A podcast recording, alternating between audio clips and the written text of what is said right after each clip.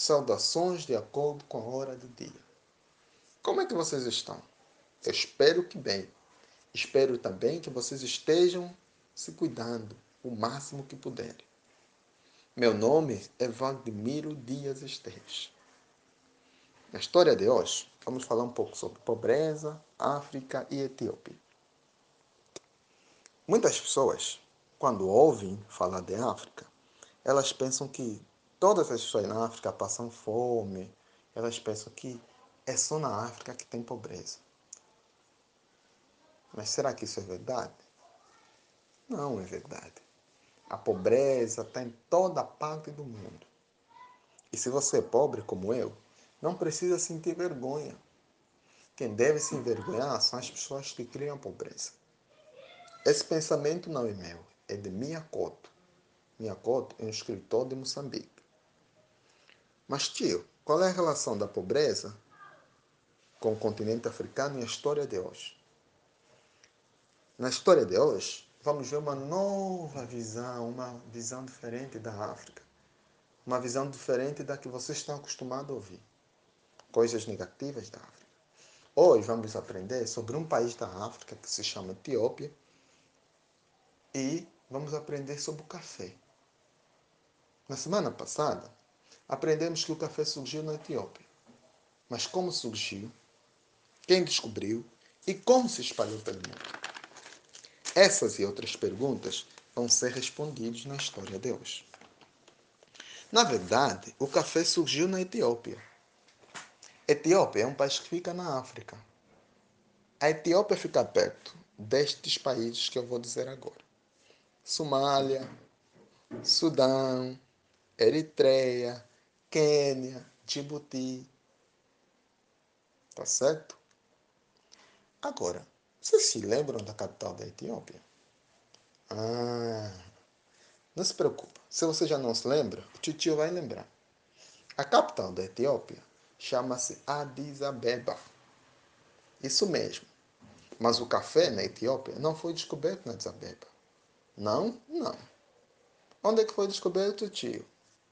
O café foi descoberto em Cafa e Emária, ou seja, nas regiões altas da Etiópia. Quem descobriu o café foi um pastor, mas atenção, não estou a falar de um pastor da igreja. A palavra pastor pode significar isso que eu disse. Quando se fala de um pastor, pode ser o pastor da igreja, mas não é só isso. Um pastor também é a pessoa que cuida dos animais. E nesse caso, quem descobriu o café foi um pastor que cuida dos animais. Como descobriu? Qual é o nome dele?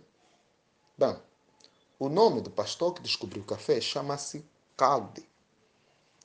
Ele descobriu o café um certo dia enquanto alimentava os seus animais, ou seja, as suas cabras. Ele reparou que as cabras, quanto mais comiam a planta que estavam a comer, sobretudo os frutos das plantas que estavam a comer, mais energéticos ficavam. E aí ele descobriu que essa planta dava energia. E assim o café foi descoberto. Mas outras pessoas, depois da descoberta, também usavam o café. Como, por exemplo, os monges. Os monges tinham muitas atividades que realizavam à noite. Então, eles precisavam de tomar café para não cabecear, ou seja, para não dormir, para não se sentirem com sonos durante a noite. Então o café passou a ser usado por esses monges para ficarem com energia. Mas como é que o café se espalhou pelo mundo?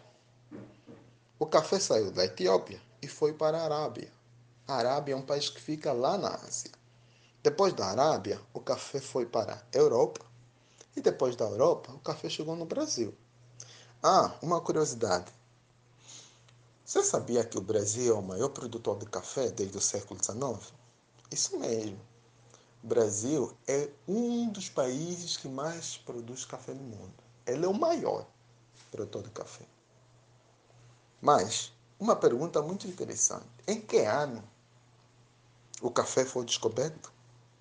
Bom, há várias versões mas só vou deixar aqui duas. A primeira diz que o café foi descoberto 500 anos depois de Cristo. E a outra versão diz que o café foi descoberto 400 anos depois de Cristo. Mas seja qual for a versão que você já ouviu ou que você acredita, de uma coisa temos certeza, porque esse ponto é comum a todos nós, tanto eu como você. O café foi descoberto na Etiópia. E essa é a história de hoje. O que, é que vocês acharam? Gostaram? Imagina, né? Como é que a África tem outras coisas interessantes que às vezes a mídia não fala. E que a gente precisa aprender porque a gente usa, a gente conhece. Nós aprendemos sobre o café. E aprendemos também sobre a Etiópia. Então, espero que vocês tenham gostado. E avisem para a gente se vocês gostaram da história. Vocês podem avisar através da nossa página do Facebook ou a nossa página do Instagram. Continuem se cuidando e aquele abraço. Estamos juntos.